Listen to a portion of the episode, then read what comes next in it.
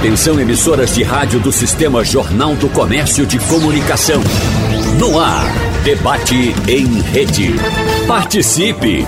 Rádio Jornal na internet. www.radiojornal.com.br Vamos tratar, portanto, dessa coisa do possuir a arma, a arma para proteção pessoal. Nós trouxemos três figuras muito informadas dessa área o nosso Eduardo Machado, que por muito tempo esteve aqui no Jornal do Comércio e foi eh, espetacular em, tudo, em todas as matérias que fez sobre esse tema. Eh, Edna Jatobá, coordenadora executiva do Gajop, já acostumada a tratar desse assunto. Me parece que também, no caso dela, contra as armas o doutor Célio, que em algum tempo atrás defendia as armas. Mas é que está acontecendo um fato novo. Nós estamos tendo um recuo dos Estados Unidos, que foram sempre a inspiração para o mundo todo, porque achava que a arma podia ser a solução. Hoje, nós estamos tendo passeata do povo americano em, em diversos estados pedindo controle, porque qualquer doido lá pode pegar, pode comprar uma arma e sair por aí. E a gente vê o que tem acontecido. Eu queria começar, Eduardo, com você. Dos seus conhecimentos de, de violência pelo mundo todo, pelas suas viagens, por tudo que você estudou, em algum país a arma na mão do cidadão resolveu algum problema de segurança? Bom dia, Geraldo. Bom dia, seus ouvintes, ouvintes da Rádio Jornal, doutor Célio, doutora Edna. Prazer estar com vocês aqui também. É, esse, essa dicotomia, esse con contexto de mais armas, mais segurança ou menos violência, é, eu não conheço onde é que, que funciona assim. Né? Você, pode, você pode ter um país muito armado que não tenha os níveis de violência que tem o Brasil, que é um campeão mundial de violência. Mas eu não conheço esse, esse país ultra armado, né, com a população completamente armada, né, ou a sua grande maioria armada, e que tenha índices de, de violência baixos. Hum. Né? A gente está vendo aí no, no contexto dos Estados Unidos é, uma, cada vez ganhando mais força essa questão do, do, do desarmamento, né? O último massacre que a gente viu lá, você teve um, rapaz de 18 anos que comprou armas automáticas no, numa loja sem qualquer tipo de problema e ele cometeu aquele massacre agora numa, numa escola, mais recentemente. É, eu vejo eu vejo a questão da arma como, como sendo arma na mão dos profissionais de segurança, arma na mão da, daqueles que têm a prerrogativa para fazer o uso dela. E não armar o cidadão como estratégia, como política de segurança.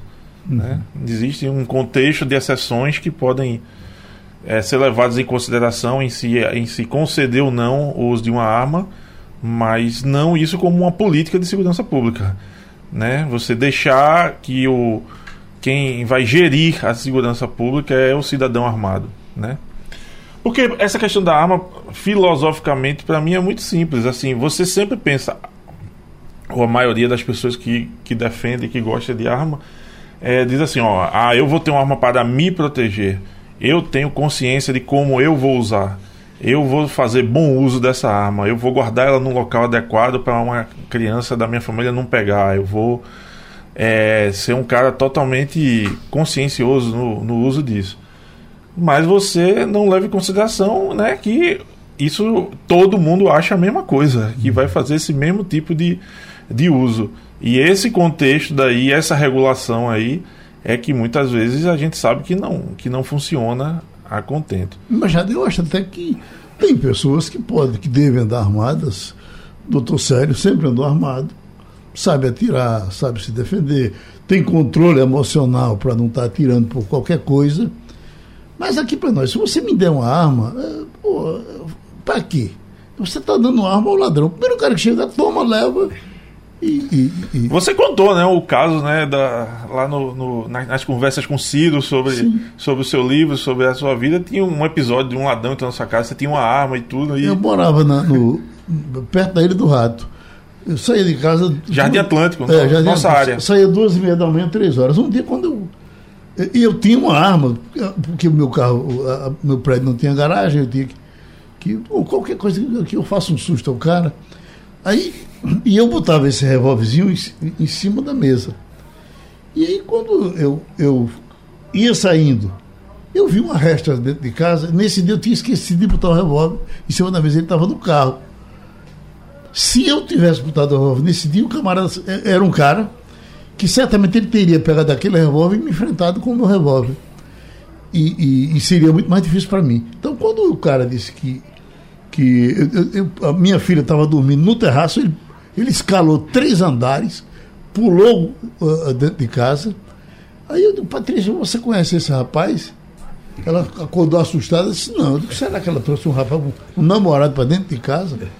Aí disse, não. Ele disse, está fazendo o que aqui? Ele disse, me dê comer. Aí me lascou, vamos arrumar comida para ele. Ela foi, pegou um, um galeto velho, botou o galeto para ele comer na mesa, ele comendo, um jovem, acho que uns 18 anos, de calção e, e haja demorar a comer, eu digo, velho, vamos embora que eu vou ter que trabalhar, não posso te deixar aqui não. Descemos a, a, a, a escada, três andares, chegamos lá embaixo. Eu disse a ele, você, tu deve estar liso, né? Estou. Aí eu fui no bolso, dei 50 reais a ele, ele correu lá para o lado do, da favela e eu peguei o carro. Doutor Machado, tudo isso da forma mais natural do mundo quando eu entrei no carro, que liguei, eu comecei a tremer. Mas de uma forma assim que, que eu pensava que eu ia desarmar. Eu, eu, eu, puxa vida. Cheguei na estrada, o carro ia para um canto e para outro, eu não conseguia controlar o carro. O nervosismo da, da, da situação em que vivi naquele momento. Mas, então, doutor Célio, vamos, vamos, vamos logo. O senhor também acha que. Bom, que, que, como é que eu posso andar armado? Eu, agora eu quero uma polícia que me defenda. Geraldo, eu agradeço a você essa chance de debater com o Eduardo, com a doutora Edna, falar para os seus ouvintes. Eu não posso entender que arma seja política de segurança pública. Uhum. Isso está afastado. Não é possível entender a arma como política de segurança pública. Agora, eu entendo, por outro lado, que o cidadão tem direito, o cidadão que não tem antecedentes criminais, que faz um teste psicológico, faz um teste técnico, tem direito de ter uma arma em casa. E eu não tenho como fazer um link é, arma em casa, aumento de violência. O aumento da violência, o aumento da criminalidade tem outras causas que não simplesmente arma. Uhum. Eu digo assim, eu sempre andei armado, é, promotor de justiça anda armado, juiz anda armado, anda armado não tem direito a porte de arma e ninguém vê esse povo cometendo crime. Juiz de direito, Ministério Público, Ministério do Trabalho, auditor fiscal, um bocado de gente. E eu não vejo. Evidentemente, com essa flexibilização de uso de arma, aumentou muito a venda é, hoje tem o colecionador, atirador e caçador, mais de 600 mil.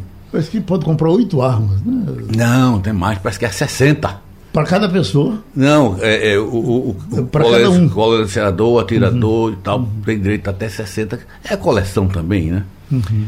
É, eu não vejo isso fazer um link com o aumento da violência. Uhum. A violência está entranhada em outras causas que não simplesmente arma. A arma em si não é perigosa, não é violenta. Violenta é a pessoa que usa, faz o mau uso dessa arma. Certo? Eu bem sempre digo no escritório. Quem tem uma arma, quando usa, tem um perigo muito grande. A arma é um objeto caro, e quando a pessoa usa essa arma, vai gastar muito mais, se não morrer, vai gastar muito mais dinheiro do que a própria aquisição da arma. Eu digo lá no escritório, se um ladrão for roubar o seu celular, o seu carro, se você matar esse ladrão, esse bandido, você vai gastar mais dinheiro do que o roubo que ele faria com você. Uhum. Vai responder um inquérito, vai contratar um advogado. Então, a arma é estritamente para ser usada em legítima defesa da própria vida ou da vida de terceiros. Uhum. Para defender um celular, um carro, não. E há um perigo muito grande. Vi agora recentemente um oficial da Polícia Militar treinado rendeu o bandido que roubou a moto dele e no descuido o bandido tomou arma e matou ele. Uhum. Então, é preciso muito cuidado, muito treinamento, muito controle emocional. Isso tem isso é, periodicamente, se repete exames psicológicos, um, exames técnicos, para quem tem o uso da, é legal de uma arma.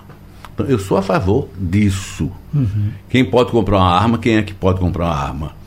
É um cidadão de bem que não tem antecedentes criminais, declarar a necessidade desse uso e fazer esses testes, tanto psicológico, ver se tem condições emocionais de, de ter uma arma em casa, e também um teste técnico, tudo assistido pela Polícia Federal, ver se tem condições técnicas de manusear uma arma. Deixa eu lhe dizer que eu e Eduardo ficamos até amigos do Major Ferreira, porque o entrevistamos por diversas vezes. E ele era uma figura simpática, né? mesmo sendo um, um homem destemido, como se dizia antigamente. E ele contava o seguinte: ele disse que era, é, por exemplo, que certa vez tinha um. A, a, a delegacia. A, o presídio era ali perto da, da, da estação do trem. E, e, Rufino era o comandante da Rádio, da, da Rádio Patrulha. Foi chamado, teve um, um, um lá no presídio, e o cara pegou o, o, o bandido brabo, pegou um bandido manso, ficou lá do outro lado com o camarada segurando e, e uma arma no ouvido dele. E aí ele disse que ligou para uh, eh, eh, receber o telefonema de Rufino. O Fim disse, Ferreira, corra aqui, que o camarada está criando esse problema, ele vai terminar matando o outro. Aí lá corre para o Major Ferreira, disse que olhou de cá, e era uma distância assim, sei lá, de 100 metros, e ele disse que quando o cara botou a testinha assim, ele tom, atirou. A naturalidade dele, ele contou. Aí eu corri lá para ver, pegou bem aqui no meio. pegou bem aqui no meio da testa dele. Matou o cara. Mas ele disse que uh, uh, ele morria de inveja é, porque ele gostava de atirar é, tiros esportivos, e disse que tinha um camarada lá no quartel que vencia em todos os concursos, vencia ele. Atirava melhor do que ele. Hum. Só que esse rapaz, uma certa vez, o coronel também, ou o major, certa vez, um ladrão entrou na casa dele, ele deu oito tiros no, no, no ladrão, errou os oito é o controle emocional. O controle emocional. Né? Uma coisa é você atirar num alvo esportivo, outra uhum. coisa é você atirar numa situação de, de crítica Na de testa vida, do cara. Exatamente, é muito diferente. Mas, doutora, a minha preocupação também é a seguinte: é que de repente você não. Do jeito, a, a gente está sendo salvo pelo bolso do povo. O povo não está tendo condição de comprar arma, não está comprando. Mas com as facilidades que estão sendo criadas, que se compre muitas armas e depois isso tenha que ser tomado retirado da mão da população, e aí vai ficar muito mais difícil, a gente pode ter uma violência pior do que o que a gente tem hoje. Eu não sei o que, é que a senhora acha disso. Acho que isso já está acontecendo em certa medida. Não sendo assim revogado alguma dessas portarias, dessas tantas portarias, mais de 30, e considerando decretos e tudo mais, mais de 40 nesse atual governo, tentando facilitar o posse e o, o porte de armas. Mas isso já vem acontecendo, por exemplo, da quantidade de armas que são compradas de maneira legal pelos CACs, né, de maneira legal, como prevê agora essa flexibilização, e estão sendo, se, estão sendo entregues para grupos criminosos armados. As facções, por exemplo, né, os grupos criminosos, o que é que eles estão fazendo? Estão construindo seus arsenais de maneira legalizada. Foi preso, acho que foi no início do ano, é, um cidadão que tava, tinha mais de 3 milhões, né, já tinha comprado mais de 3 milhões em armas para entregar ah, para uma facção lá no, no, Rio de Janeiro, esse, esse esquema criminoso como um todo. Já, já estão mapeados é, 25 CACs a caçadores, atiradores, não, colecionadores, atiradores e caçadores que estão escoando essas armas legalizadas diante dessas novas é, regras, para grupos criminosos de nove estados do Brasil. Então, existe esse perigo também, não é só tomar quem, quem adquiriu a sua arma de maneira legal. Isso já está sendo tomado, já está indo para as mãos erradas e daqui a uns anos a gente não está vendo agora. Agora talvez seja cedo para entender como a, o, o crescimento é, desregrado das armas de fogo, da posse e porte de armas de fogo pela população, vai surtir esses efeitos. Agora eu acho que está cedo. Mas daqui a pouco, é, o que a gente está preparado para ver é uma carnificina. Porque as pessoas, a própria polícia tem dificuldade em manusear arma. Veja quantos eventos a gente acompanha de, de policiais que é, atiraram em pessoas ou policiais que foram mortos em decorrência da sua pouca perícia. Lembrando que a gente tem uma polícia no Brasil como um todo, estou só falando de Pernambuco, no Brasil como um todo, que não é muito é, treinada, né, com, treinada com esse rigor para fazer o uso de armas. Aqui em Pernambuco, há uns anos atrás, a média de crimes violentos letais intencionais praticados com arma de fogo era de 70%, acompanhando a média nacional. Agora já está em 81%. Cidades como Cabo, por exemplo, que tem uma presença intensa de facções, já está em 91%. E aí a gente precisa olhar para esse quadro como um todo. No, além de estar tá flexibilizando o uso de armas indiscriminadamente para todo mundo, é, com muita munição, a quantidade de munição também que se é, é, possível comprar agora por essa legislação, um negócio absurdo. Ainda tem a dificuldade de marcação, querem parar de marcar as marcações, querem parar de rastrear essas armas. A quem interessa? é, é, esse estado de coisas que você não consiga saber de onde saiu aquela bala que matou determinada pessoa. Para mim, isso está muito claro. Isso interessa a grupos criminosos, a milícias e a facções, que é o caminho natural que essas armas estão seguindo. O senhor notou algumas coisas aí, doutor Célio? Discorda da moça? Anotei, muito respeitosamente, discordo dessa afirmação. Veja bem, os grupos criminosos têm armas pesadíssimas que são contrabandeadas. A polícia descobriu lá centenas de armamentos pesados. Você vai naqueles traficantes do Rio de Janeiro, armas pesadas, e não são adquiridas através de, de, de do CAC de forma legal. Pelo contrário, só armas é, com numeração raspada, e sem identificação, metralhadoras, fuzis. Não é pessoal que adquire arma e revende para a milícia. Por quê? Para um, um CAC. O CAC é, é colecionador, atirador e caçador. Uhum. Vendeu a arma, ele tem que ter uma licença para vender a arma, dizendo a quem vai vender, se essa pessoa que vai comprar tem autorização, tem condições de comprar. Então a burocracia é grande. Então me parece que não interessa a nenhuma facção criminosa comprar uma arma legal, porque está identificada aquela arma, está identificada a pessoa que comprou. Então, os bandidos não compram arma de maneira legal. Eles adquirem armas contrabandeadas. Isso é público e notório, todo mundo sabe disso. Eu não vejo isso. E não posso dizer que foi flexibilizada a arma para todo mundo. Só se pode adquirir uma arma, tem uma burocracia imensa. Você tem que ter certidões negativas das polícias civil, federal, não ter direito certo declarar a necessidade de adquirir essa arma. Então a burocracia é grande para se Agora, tem inclusive algumas coisas que estão, que estão amarradas no Congresso. O Congresso não liberou todos, as, todos os pedidos que foram feitos pelo governo para liberar. Tem alguma coisa tem. segura. Veja bem, Geraldo, eu é. tenho uma arma, uma arma que era de uso restrito e era registrada no Exército, uma arma 45. Ela deixou de ser de uso restrito, agora é registrada na Polícia Federal. Eu tive que fazer essa transferência. Estou enfrentando uma burocracia imensa para fazer essa transferência do registro que era no Exército para uma Polícia Federal. Uhum. Aí eu tenho, juntei as certidões todas de antecedentes criminais, que eu não tenho nenhum antecedente criminal. Aí faltou juntar uma certidão que eu não respondo a processo criminal. Aí eu juntei. É uma burocracia grande. Então, Agora, se burla a lei, é lógico que tem gente que está burlando a lei. Eu, é, teve um, um CAC no meu escritório, que ele compra arma e vende legalmente. Eu digo, daqui a pouco você vai ser qualificado como comerciante de arma. Uhum. Não, mas eu vendo legalmente a quem pode comprar. Mas o, o, espírito da lei não é esse. Você vai terminar sendo considerado é, comerciante de armas. Então, é preciso muito cuidado, interpretar isso sem radicalismo, uhum. com, com um raciocínio. Eu acho o seguinte: a arma é muito perigoso, é muito perigosa se usar uma arma. Uhum. Mas também você não pode proibir o cidadão ter uma arma em casa.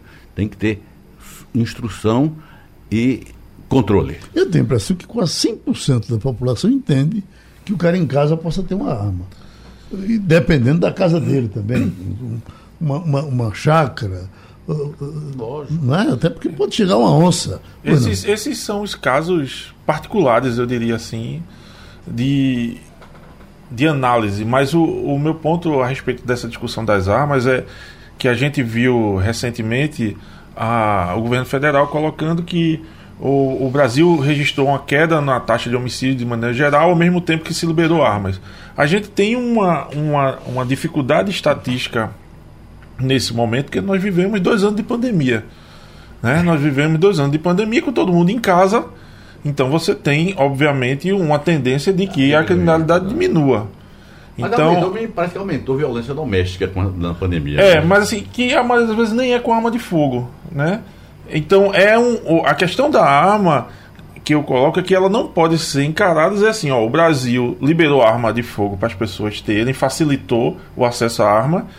Aí a gente explodiu a quantidade de armas legais com esse intuito aí, não de ter em casa, não sei o quê, e diminuiu a, a violência. Essa correlação é que, é que não existe, eu acho muito prejudicada porque nós estamos vivendo um momento sugêneres na, na, na humanidade, de maneira geral, no, no mundo inteiro. É, colocar essa, essa questão de né, você, ah, fulano que mora numa fazenda, que tem, pode ter uma arma, ou Beltrano que é tem certo cargo, ou enfim, e, e merece, ou tem, deve ter uma arma, enfim. Eu acho que é uma, são discussões que não são assim o cerne da questão. O cerne da questão acho que é, é liberar armas vai tornar o Brasil um, um, país mais seguro, né? Eu não vejo que, que, isso, que isso vai acontecer. Eu não acho que o caminho é por aí. Acho que política de segurança é uma coisa muito mais ampla, que não tem a ver só com polícia, tem a ver com outros fatores, né? Que, e que a, a essa, esse jogo de palavras, né, né de, de colocar como a, a arma sendo um, um fator que está interferindo nessa estatística de maneira geral, é o que eu não concordo. Né? É, por exemplo, a, na escola do, do, dos meus filhos, o segurança lá é para ele estar tá armado ou desarmado? Eu prefiro que ele esteja desarmado uhum. do que ele ter uma arma lá. A, em tese você vai achar, ah, não, ali agora estamos protegidos, as crianças estão protegidas. Na verdade, essa arma pode ser um chamariz para que alguém vá lá para tomar essa arma e aconteça um, um tiroteio ou coisa pior. Então, esse, esse tipo de, de coisa é que faz assim alertar a gente sobre o, a questão de armas, mais armas em circulação, mais armas nas mãos das pessoas. Vai tornar a nossa cidade mais segura? Eu acho que não. Acho que não. Acho que uma política pública tem que ser muito mais ampla se a gente quiser segurança. É. E essa questão das armas, eu acho que aí tem que ter um critério muito, muito rígido, né? Para poder se colocar quem é que pode fazer uso ou não, ou ter em casa, ou ou de alguma maneira manusear uma arma. O, doutor, o doutor, Célio, doutor Célio tem três. Só colocando o seguinte: hum. é, o Estatuto dos Armamentos já regulamenta todas essas situações de quem pode ter uma arma em casa com os critérios legais e tudo. O que a gente está colocando é o aumento dessa flexibilização. Porque, sim, estão falsificando documentos para adquirirem essas armas e repassarem para o tráfico. A operação, a Polícia Federal fez uma operação, a Operação Confécio, que é, conseguiu mapear esses caques que estavam esco escoando armas. E essas armas não voltam. Eles mapeiam os caques, mas a arma já foi é, para o meio do mundo. Então, tem que ter. E é muito desonesto criar essa correlação, tentar criar a correlação de que mais armas está diminuindo o homicídio. Não leva em consideração as questões demográficas. Tem baixado o número da população jovem no Brasil. E cada vez. Tem um estudo que diz, eu acho que é do Daniel Cerqueira, que cada 1% de jovem que, di, que diminui, de população jovem que diminui, é, diminui também 2% o número de, de violência letal. Então, tem outros fatores que devem ser a, a, as políticas estaduais de segurança, até mesmo a pacificação entre os grupos criminosos das facções, que interferem diretamente no número da redução da letalidade. Doutor Sério toma café lá no posto, lá em Aldeia, e eu não sei se o senhor tem conhecimento disso, doutor Sério. Ali, é, o, o, aquele posto era, era guarnecido por três Rottweilers. Então, o, o, tinham três vigias e eles cuidavam uh, dos, dos Rottweilers. Quando eles saíam para ir para casa, eles deixavam a, a, a, as armas dentro da jaula do Rottweiler. O Rottweiler ficava do lado de cá, é. claro, que o, o, bicho não, não tinha acesso à arma, é. ela ficava por trás dele. E aí foi o bandido fez, mataram os três Rottweilers. Pá, pá. Para pegar a arma. E pegaram as três armas e levaram. Tramita no Congresso Nacional uma nova, uma, uma regra para abordagem. E aí, dessa regra, por exemplo, se você está sendo abordado, você não pode tocar no policial. Aí se discute pode ou não pode. Eu, eu, eu, eu, acho que, que Edna vai me dar um, um tiro aqui. Mas, não, não desse negócio de tiro. Não, não. uma lapada, uma chicotada. Mas eu, doutor Sério, acho que a abordagem americana importante. Ela aborda, aborda, quando o policial lhe aborda nos Estados Unidos, ele lhe algema e pede as informações. Se você tiver correto, ele lhe solta e você vai embora. Mas quando você vai chegando para o policial, já chega com a mãozinha assim para receber a algema. Entendeu? Ah, aqui tivemos isso um tempo, já de Barbalho, inclusive, foi algemado. Vocês se lembram, né? Que chega... Aí depois o Congresso caiu e não, não pode, não sei o quê. Pá, pá. Quando uh, uh, começaram a algemar rico, aí uh, afastaram a ideia. Mas nós tivemos, por exemplo, uma reação de um policial, uma reação, contra policiais aqui na, em Fortaleza, né? que diz que até teria sido a, a, a razão daquele do Piauí, o policial rodoviário, eh, com medo do que aconteceu com o de cá, acho que não foi, mas arrumaram essa história dizendo que sim. Mas então, uma abordagem, doutor Célio, uh, o senhor se incomodaria de que se o senhor não está. Porque o americano ele já tem já tem receio da abordagem. Então, ele já anda correto, porque não quer ser abordado, porque é desconfortável mesmo ele ficar algemado, mesmo que seja por 10 minutos. Geraldo, eu parto do princípio de que o americano não é padrão para mim. Pode ser padrão para quem quer que seja. Para mim, não é. É outra cultura, tem outros valores. Quer dizer, imaginem lá, nos Estados Unidos, em alguns estados, o juiz é eleito. Imaginem assim um juiz eleito aqui. Uhum. Quer dizer, são coisas diferentes, outra cultura. Então, o americano para mim não é padrão. Respeito o americano, o grande povo, etc, etc. Mas não vou copiar as coisas dele. O Brasil tem as suas peculiaridades. Eu acho que algemar é uma agressão. Uhum. Lá pode ser normal. Aqui eu acho, eu me sentiria extremamente incomodado se eu fosse abordado e algemado. O que se diz dos Estados Unidos é que, como quase todo mundo está armado, haveria a, é. a, a questão da, da, da, algema é para proteger é. o policial. O policial tem que se proteger. Veja, veja a nossa cultura. Eu era promotor de justiça em Sertânia. Eu vinha de Sertânia para Recife no meu carro, uma blitz parou, pediu o documento meu, eu apresentei meu documento, documento do carro apresentei, aí abre a mala para eu corrigir a mala, corrigir a mala, tudo, corrigiu tudo. Aí depois viu o cara promotor de justiça. Mas doutor, porque o senhor disse que era promotor de justiça, que não ia. Não, mas isso é benéfico para a gente. Uhum. Eu gosto que faça essa fiscalização. Agora, algemar é outra coisa. É. Agora, depois, como a polícia brasileira vai abordar um, uma pessoa, um suspeito, uma coisa? É complicado. Eu é preciso dizer, criar uma regra, não é? É, é preciso criar uma regra. Uhum. Mas eu não posso dizer como seria porque eu já vi relatos de policiais dizendo que, digamos assim, alguns protestos o, vai ser o pessoal cospe no policial, para ser agredido pelo policial para dar aquele manchete. É complicada a história. Uhum. Então, o policial também é humano, é, tem reações próprias da pessoa humana.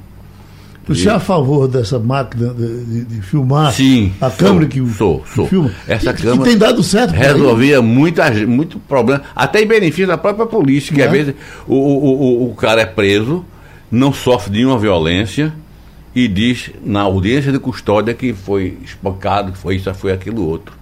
Uhum. Essa câmera tanto protege um como o outro. Tanto protege o abordado quanto o policial que o abordou. Uhum. Eu sou inteiramente a favor disso. Você, Edu, também? A favor das câmeras? Das câmeras? Sim, mas não como única estratégia. Eu acho que a Polícia de São Paulo, quando adotou as câmeras corporais, ela adotou também uma série de medidas junto que contribuíram para isso e diminuiu bastante. E se diminuiu bastante o número de mortes, está mostrando também para que, a quem está servindo, né? Está servindo a população que estava sendo, especialmente a população pobre e preta que estava sendo morta é, em muitas dessas abordagens. Lembrando que o Brasil em 2020 mais de 10 a 13% das pessoas que morreram de forma violenta morreram pelas mãos da polícia. Não estou dizendo que todo mundo a polícia matou é injustamente. A polícia tem esse, né, o excludente de licitude que coloca em algumas situações para proteger a sua vida ou de outra, ela realizar é, esse disparo letal. Mas outras, outras medidas têm que estar junto, como a implantação de comissões para estudar os casos em que haja morte em serviço né, e rever os protocolos, a apuração de uma resposta rápida para esses casos, é, as informações sobre armas ilegais e, e as armas apreendidas, elas também é, integram essa, essa possibilidade de diminuição da violência letal, mas colocar o seguinte, que a abordagem da polícia americana, que ficou famosa no mundo todo, foi a abordagem de George Floyd né? Um camarada preto que a polícia né, é, uhum. imobilizou. E qual é? Esse é o procedimento? É, um, é, é, um, é, matar é sufocado, como queriam fazer aqui. Curva, né? É, mas essas coisas fora da, uhum. fora da curva, elas acontecem com muito mais é, intensidade do que a gente uhum. imagina. E não acontece só lá, não, acontece aqui também. Agora a população está mais filmando, está denunciando, mas são é, um conjunto de, de, de acontecimentos bizarros que a gente precisa reivindicar que não, não precisa pedir um novo tipo de abordagem. Se, se seguir o que está na Constituição, a gente já está de bom tamanho. O que a gente não a, pode tolerar seja, são as é, abordagens corporal o nome da, da Câmarazinha? Sim. Eu acho que isso veio para ficar, não acha? Porque eu penso que tem outros sim. estados que já começam a adotar Mas, isso. de novo, não pode ser uma panaceia. Não acha uhum. que a, só a Câmara vai resolver tudo. Ela precisa de outras medidas para que isso diminua. Uhum. Por as, as, se é padrão essa questão do, da abordagem americana, veja que a tem, tem, tem vários ângulos aí. Um é essa história de chegar e algemar logo, mas, por exemplo, lá você não coloca o cara dentro do porta-mala da viatura, né? Como é praxe no Brasil, né? Colocar, transportar o preso no porta-mala da, da viatura. O cara vai lá no, no, banco, no banco de trás do carro. E só pode ir se for, se for algemado. Senão não, só vai algemado. Ele pode reagir. Né? Ali é. do bom dia já vai algemado. Uhum. Já entrou, no, já entrou na, na algema nesse ponto. Esse daí é o, é o padrão que, que tem que ser adotado. Eu não sei se, é, se é esse é, é a melhor maneira de se fazer. Você tem uma polícia, por exemplo, do, de outro país, que é, que é a Inglaterra, que é um né? efetivo muito pequeno que usa arma, uhum. né? E você não vê os índios. Agora é outra civilização, é muito diferente da nossa. Não tem como a gente comparar com a nossa realidade daqui. Esse, essa questão de quando é que a gente vai poder usar arma, colocar arma em, em, em evidência nesse contexto, eu acho que fica mais claro quando a gente vê a, a, a, a, exaltação de, algum, de alguns casos onde deu certo, né? Onde, em tese, o cara que tinha um mercadinho, o cara que tinha um. Ele conseguiu puxar uma arma e se defender de alguma maneira. Então você fica muitas vezes em cima dessa, dessa coisa, tá vendo? Tá vendo aí? Conseguiu salvar a família ou a vida ou coisa desse tipo para tentar justificar isso daí como sendo a, a, a, a razão para que agora todo mundo tenha uma arma e, e, de alguma maneira passe a se a fazer a sua própria segurança, né? Então esse esse que é o perigo nessa, nesse discurso. Uhum. Né? Veja bem, Eduardo, eu concordo com você. É, eu anotei aqui essa questão do porta-mala. Aqui, o preso é conduzido no porta-mala do carro e algemado. Eu já acho isso uma violência. Teria que ser conduzido com dignidade. Dizer, o, o bandido, o criminoso, ele perde a liberdade, mas não perde a dignidade da pessoa humana. Ele tem que ver isso. Hum? Acho que isso é um caso a ser estudado, porque é comum, é procedimento de botar o preso no porta-mala algemado. Agora, no porta-mala, o porta-mala da polícia não é o meu, né? É, é, é, é, um, é aquela jaulazinha. É. Né? Ele, ele- ele fica pelo menos esperando, né? Ele fica o quê? Sim, mas fica. Pelo menos, né? Não, fica Pelo não, de fica- Deus. não tem um banco para sentar, ele fica um chão. Descumprindo, inclusive, as normas de trânsito, que não permite que ninguém vá sem cinto de segurança, né? Sendo transportado dessa Exa- maneira. exatamente. Quer dizer, tem que ver isso. Agora, eu tenho que ver que o que resolve no Brasil, em qualquer país, chama-se educação. Se o governo, qualquer governo, investir maciçamente em educação, vai diminuir muito a construção de presídio. Cai muito. Me permita, até para. eh, tem um exemplo recente das escolas de Pernambuco. Foi matéria no jornal Cabrobol, não foi? Estado de São Paulo, não? Não. A, a todas. Mostrando a relação, a correlação entre escola em tempo integral e queda na taxa de homicídio jovens. Assim, impressionante. É uma, É. Então, o investimento maciço em educação, mas maciço em educação, vai diminuir eh, eh, o gasto em repressão à criminalidade. Eu digo o seguinte: vamos proibir as armas. É a mesma coisa que proibir droga. Dá certo? Diminui. Ninguém pode andar armado. Quem quiser comprar uma arma, compra. Então é melhor você legalizar botar na lei as coisas que devem ser, como é que deve adquirir uma arma, do que simplesmente dizer, não, ninguém mais pode ter arma. Desarmar todo mundo, ninguém pode ter arma. Recolha as armas que tem. Dizer, é impensável uma coisa dessa. Qualquer cidadão que quiser ter uma arma em casa tem. Legalizada ou clandestina, tem. Então, acho que o Estatuto do Desarmamento veio em boa hora, tem as normas rígidas de aquisição de armamento, muito bem-vinda, e agora o que resta? Aplicar o Estatuto do Desarmamento em toda a sua inteireza. Eu entendo, vou repetir que disse para Eduardo, você não pode ter, como política de segurança pública, arma. Isso está fora nem pode fazer um link que o aumento de, de arma diminui a violência ou que o aumento de arma aumenta a violência. São coisas distintas. A violência está em. Tem outras causas muito A mais possibilidade de aumentar é mais do que a de diminuir. Eu acho, Eu eu acho que tem, precisa ter mais tempo para avaliar o efeito dessas É. medidas atuais. Porque Edna estava lembrando aqui na- no intervalo do, de uma pesquisa do professor Daniel Cerqueira, que hoje em dia está lá no Espírito Santo, é, mas ele era do Rio, do IBGE, né, do Rio, do IPEA. do, do Rio. Ele colocando, ele, ele levanta, o Brasil conta é, mortes por agressão via DataSUS desde 1980. Então, de 1980 até 2003, quando entrou em cena o Estatuto de Desarmamento, a gente tinha uma taxa de homicídios crescente. É uma, é uma ladeirazinha subindo, apontando para cima. A partir de 2004, entrou em cena o Estatuto de Desarmamento, endureceu a, a possibilidade de se conseguir uma arma. Então você tem 2004 a 2021, né, que é o último ano fechado.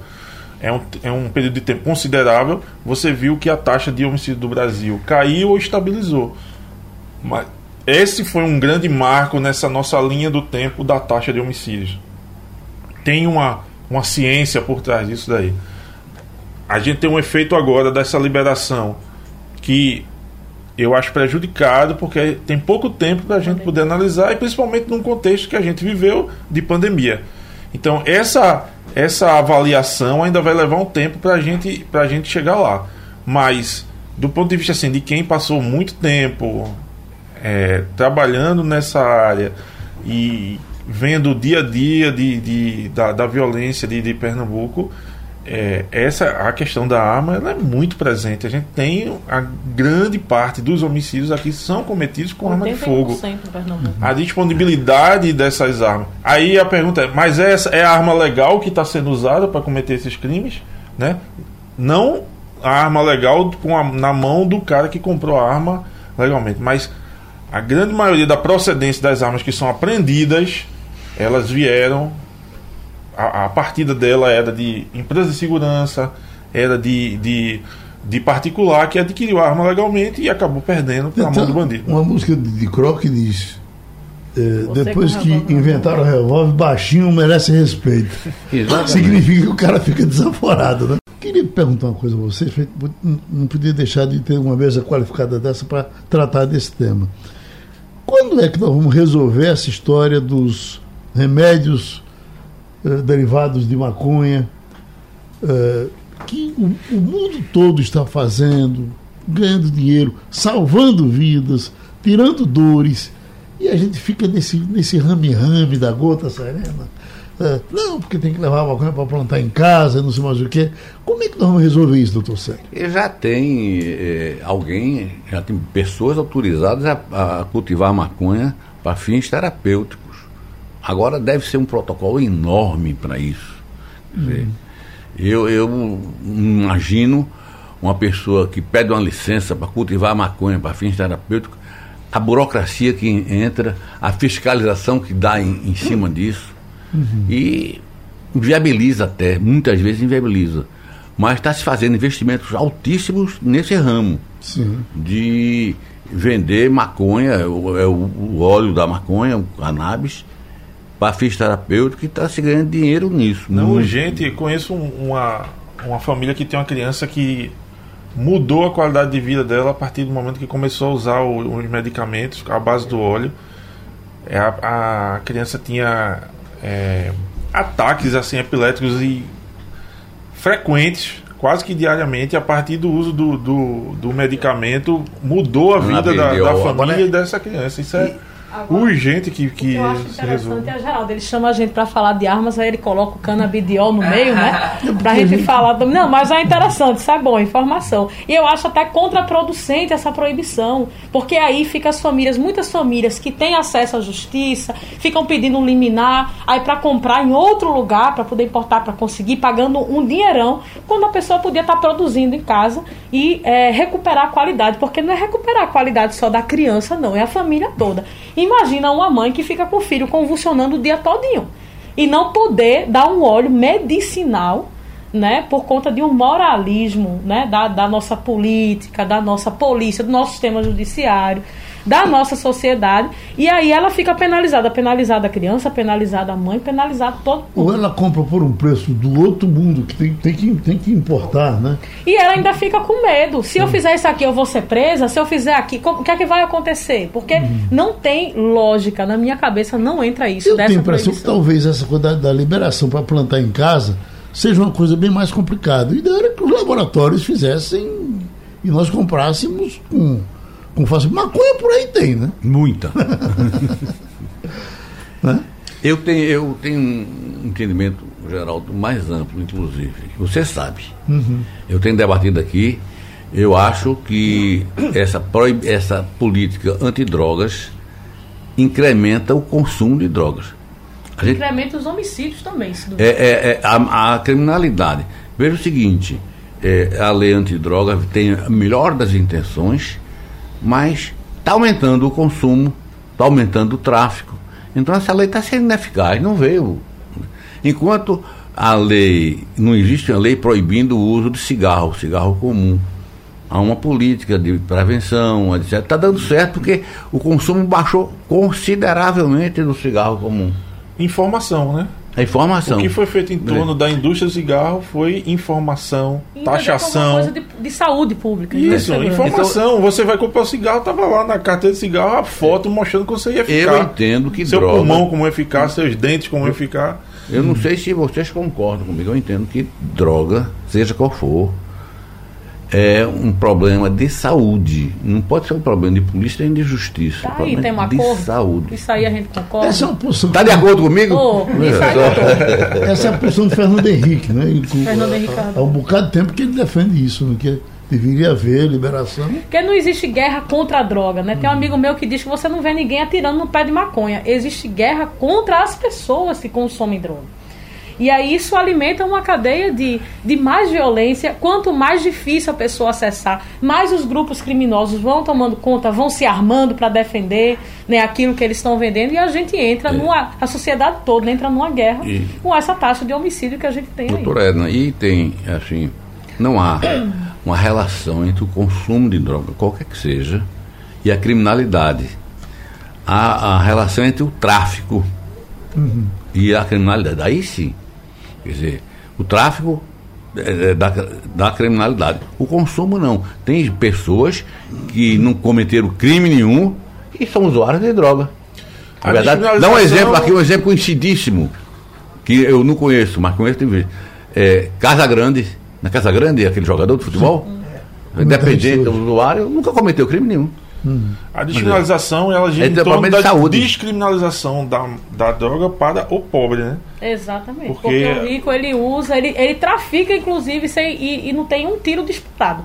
Tá tudo. É, as operações que se fazem para grandes apreensões de drogas são operações muito organizadas, planejadas e que dão aquele resultado. É ao contrário do que se faz na periferia. Para pegar não sei quantas pedrinhas de crack, não sei quantas gramas de maconha, mata gente, entendeu? Destrói famílias por conta de uma política que não funciona. Bom, vocês querem ir embora? Se quiser conversar mais, a gente fica. A gente eh, se encontrou mais uma vez, o nosso Célia Avelino, a nossa Edna, eh, eh, com o nosso Machado, a gente pelo menos falou de armas, falou de canabidiol, e falou de abordagem. De abordagem. Que mais o que? Geraldo, eu quero agradecer a você essa chance de debater com esse pessoal. E eu, eu educado, eu, né? Muito educado. E a gente discorda, mas harmonicamente. Isso é muito bom. Isso é bom. Minha gente, obrigado. Sugestão ou comentário sobre o programa que você acaba de ouvir, envie para o nosso WhatsApp 99147 8520.